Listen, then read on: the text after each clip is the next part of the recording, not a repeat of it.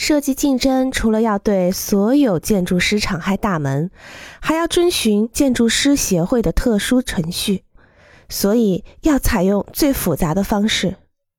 设计竞争得到了专业顾问的支持和指导，他将采取以下程序：一、设置竞争程序，包括设计项目；二、选择一个评判委员会来评价提交的设计方案；三、提出问题。四、接收最后的方案，是评判委员会而非客户有权决定获胜的设计方案。尽管评判委员会中可能包括一个客户的代表，被选中的设计方案的建筑师将获得现金奖励，或者被委任做这个工程，或者同时获得上述两种殊荣。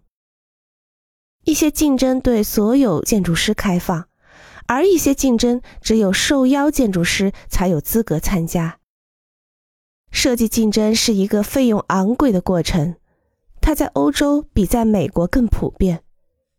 设计竞争的风险是，最后胜出的建筑师对客户而言可能不是最好的，而设计竞争的优势则是年轻的和已确定的建筑师表达建筑思想。可能超出了所有的想象和期望。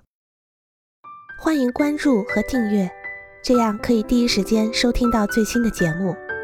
也欢迎大家多多点赞，并在评论区留下你的看法。